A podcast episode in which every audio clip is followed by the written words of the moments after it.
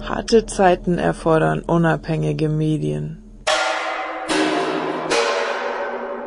Die Indymedia News de.indymedia.org Eine demokratische Medienplattform für die Verbreitung einer radikalen, sorgfältigen und leidenschaftlichen Sicht der Realität. Ein herzliches und herziges Hallo an alle Wesen dort draußen. Ihr hört gerade die Indie Media News vom 24. Februar 2012. Diese Woche gänzlich alleine zusammengetragen und vorgelesen von Jens, der aber hiermit solidarische Grüße an Nora übermittelt. Was diese Woche alles so passiert ist, erfahrt ihr nun.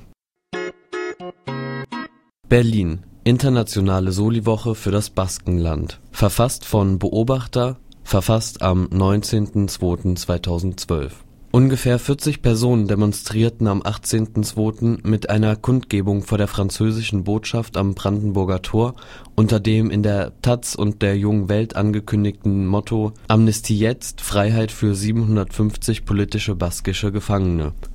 Anwesend waren auch ehemalige politische Gefangene, die lange Jahre eingesperrt waren für ihren Einsatz für Sozialismus, Freiheit und Unabhängigkeit Kundgebungsteilnehmerinnen trugen ein Transparent mit der Aufschrift „ Zeit für eine Lösung – Freiheit für die 750 baskischen politischen Gefangenen “sowie Fahnen der Gefangenenbewegung und des Baskenlands.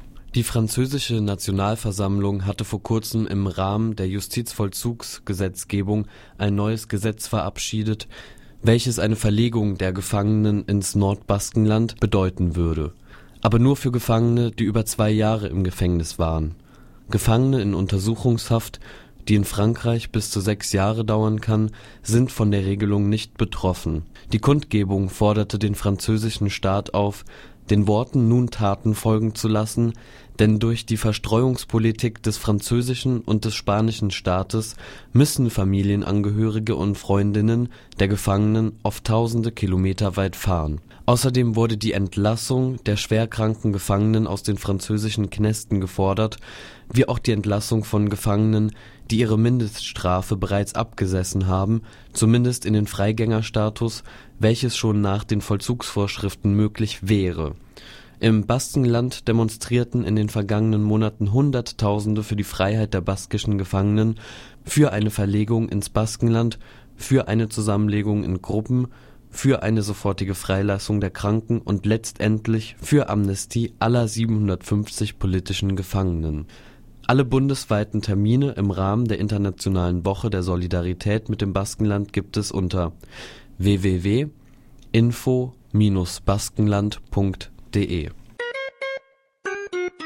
Dresden nazifrei Erfolgreiche Demonstration gegen sächsische Verhältnisse und Neonazi-Aufmärsche verfasst von Sternchen vom 19.02.2012.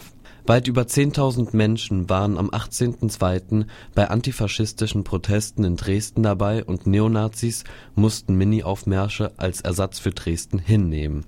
Zwar wurden in der ganzen Bundesrepublik von Neonazis über 100 Trauermärsche angemeldet, aber nur in Gera, Fürth und Worms kamen überhaupt Neonazis zu den angesagten Märschen. In Fürth wollten etwa 50 Kameradinnen sogenannt trauern. In Fürth mussten 100 Polizeibeamte ganze 20 Neonazis beschützen. Der Aufmarsch in Worms wurde kurzerhand aufgrund von antifaschistischem Widerstand verboten.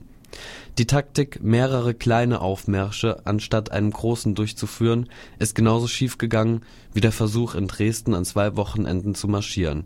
Es wird sich an dieser Stelle bei allen bedankt die sich am 13. und am 18. Februar in Dresden und anderswo den Neonazis in den Weg gestellt und ein klares Zeichen gegen die Kriminalisierung von antifaschistischen Engagements gesetzt haben. Noch ist Dresden nicht nazifrei, noch immer sitzen Neofaschistinnen im Kommunal und Landesparlamenten. Noch immer finden rassistisch motivierte Angriffe statt, auch in Zukunft wird es deshalb heißen: Keinen Fußbreit den Faschistinnen Achtet auf weitere Ankündigungen, im Internet zu finden unter www.keinortfürnazis.de und zwischen den einzelnen Wörter jeweils ein Bindestrich. Fürth Neonazi-Demo und Anschlag auf Infoladen. Verfasst von der antifaschistischen Linken Fürth. Verfasst am 19.02.2012 Nachdem bereits am Samstag, den 18.02. Nazis der süddeutschlandweit agierenden Neonazi-Kameradschaft Freien Netz Süd (kurz FNS) in Fürth demonstrierten, kam es in der Nacht zum Sonntag zu einem Anschlag auf den antifaschistischen Infoladen Benario in der Nürnberger Straße 82, bei dem neben dem Rollo auch eine Scheibe mit einem Pflasterstein zerstört wurde der Anschlag, bei dem ein Sachschaden von mindestens 2.500 Euro entstand, reiht sich ein in eine Serie von Anschlägen, bei dem in den letzten Monaten ein Sachschaden von insgesamt über 40.000 Euro entstand. Dabei konnte die Polizei bisher keine Ermittlungsergebnisse vorweisen in einem Fall wurden die Ermittlungen sogar nach nur zwei Monaten eingestellt. Während nun also die Faschistinnen des FNS ungestört Anschläge verüben, Aufmärsche in Eilverfahren anmelden und Antifaschistinnen auf ihrer Homepage veröffentlichen, versucht die Fürther Polizei Antifaschistinnen daran zu hindern, sich an den Protesten gegen den Nazi-Aufmarsch in Dresden zu beteiligen, indem sie Busunternehmen vor der Anreise warnen eine Sprecherin der antifaschistischen Linken Fürth zu den Ereignissen am 18. und 19.02. Die Nazis setzen ihren Weg der Gewalt gegen Antifaschistinnen fort und das weiterhin ungestört und ohne Konsequenzen seitens der Ermittlungsbehörden. Diese entwickeln offensichtlich lediglich Ermittlungseifer gegen Antifaschistinnen, was sich nicht zuletzt durch die Warnungen der Busunternehmen durch die Fürther Polizei belegen lässt. Angesichts dieser Entwicklungen ist es einmal mehr an uns allen antifaschistischen Kräften, den Nazis entschlossen entgegenzutreten und die Untätigkeit der Fürther Polizei zu veröffentlichen. Russland Erneuter Mord an Anarchisten und Antifaschisten. Verfasst von Beobachterin vom 20.02.2012 am 9. Februar um 6.30 Uhr morgens wurde in Samara in der Nähe des Physikalischen Institutes PN Lebedewa der Russischen Akademie der Wissenschaften kurz PIAW ein junger Mann tot aufgefunden. Um 8 Uhr traf die Polizei am Ort ein. Um 11 Uhr wurde die Mutter des Verstorbenen darüber in Kenntnis gesetzt. Es handelt sich um Nikita Kalin, einen 20-jährigen Aktivist und Mitglied der Treffen für faire Wahlen Spuren weisen auf einen gewaltsamen Tod hin. Nach Angabe seiner Mutter Elena Kalina zeigte der Körper mehrere Messerstichverletzungen, mehrere Rippenbrüche und Kopfverletzungen. Zurzeit ist ein Verdächtiger festgenommen. Er wird verdächtigt, an der Ermordung beteiligt gewesen zu sein, an seiner Kleidung wurde das Blut des Opfers gefunden. Nikitas persönliche Gegenstände wurden nicht angerührt, Raubmord wird nicht in Betracht gezogen Zufolge der Art und Anzahl der Verletzungen wurde der Angriff von einer Gruppe von Menschen verübt, so die Zeitung Izvestia. Allerdings weigert sich der Verdächtige, geboren 1989, Komplizen zu nennen und bestreitet jegliche Beteiligung an dem Mord. Weitere Infos, allerdings auf Russisch, gibt es unter www.antifa.ru slash 6976.html. Gorleben 35 Jahre Gorleben Rückblick und Demospaziergang verfasst von Wolfgang Emke BI Umweltschutz Lüchow Dannenberg verfasst am 21.02. Vor 35 Jahren, am 22. Februar 1977, verkündigte der damalige niedersächsische Ministerpräsident Ernst Albrecht von der CDU, dass Gorleben das nukleare Entsorgungszentrum der Republik sein sollte der Widerstand im Wendland ist inzwischen legendär. Verhindert wurden der Bau einer Wiederaufarbeitungsanlage und einer Brennelementfabrik. Aber 113 Castoren stehen inzwischen im Zwischenlager, das Fasslager nahm 1984 den Betrieb auf und die Menschen im Wendland machen sich Sorgen um die Strahlenbelastung. Rückblick und Tagespolitik bestimmen demnach das Jubiläum. Über 1000 Mitglieder hat die Bürgerinitiative heutzutage diese gehen am 26. Februar um 12:30 Uhr auf die Straße, natürlich vor dem umstrittenen Schwarzbau Gorleben, wie das Erkundungsbauwerk im Wendland genannt wird.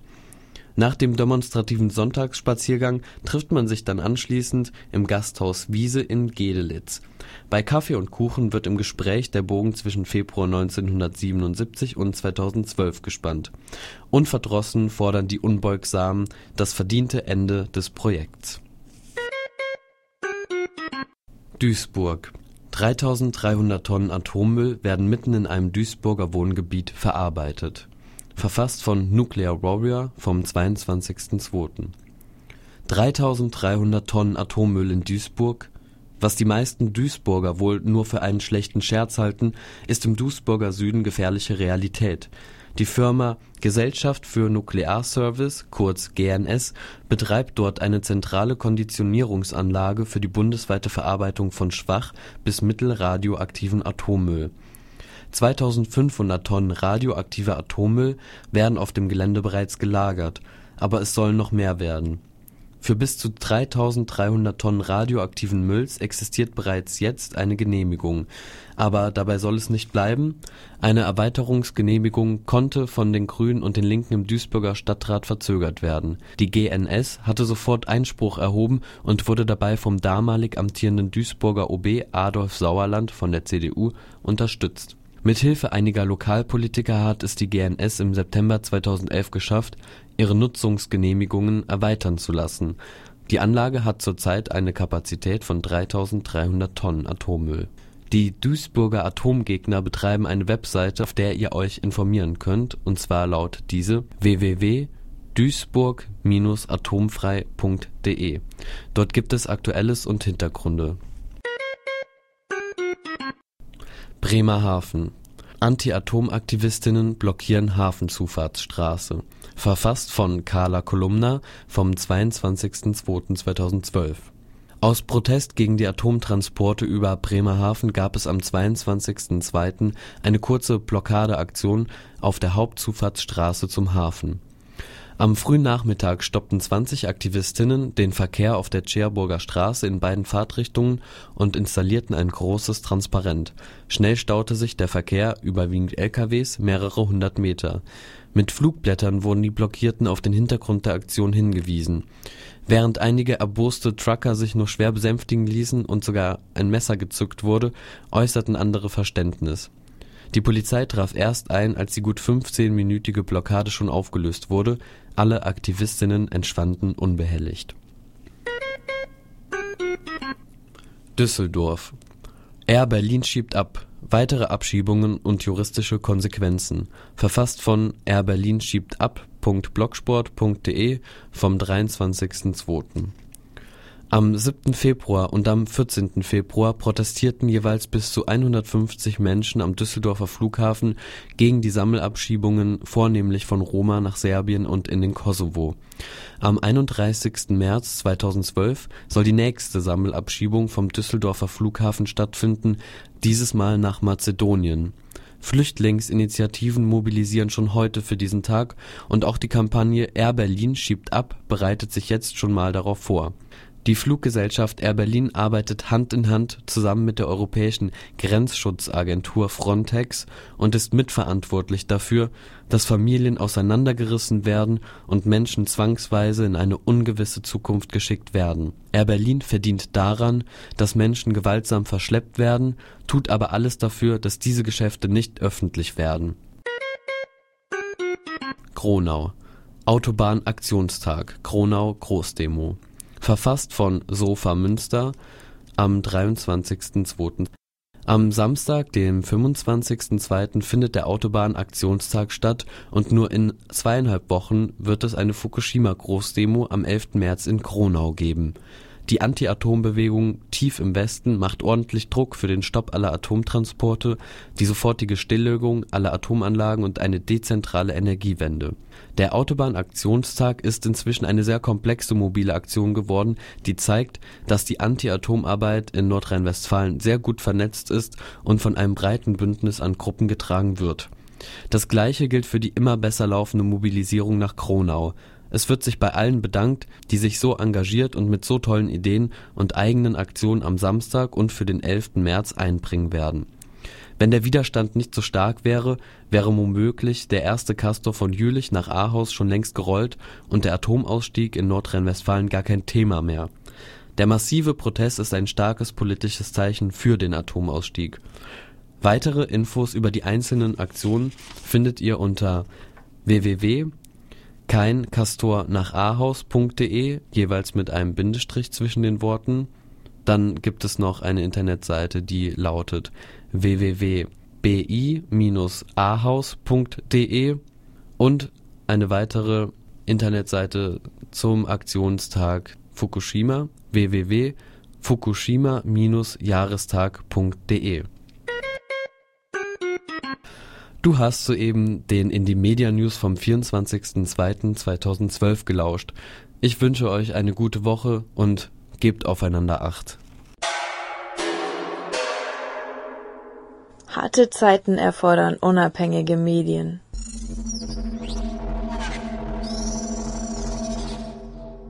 Die Indie Media News. Weiterlesen oder selber schreiben auf de.indiemedia.org und links unten.indiemedia.org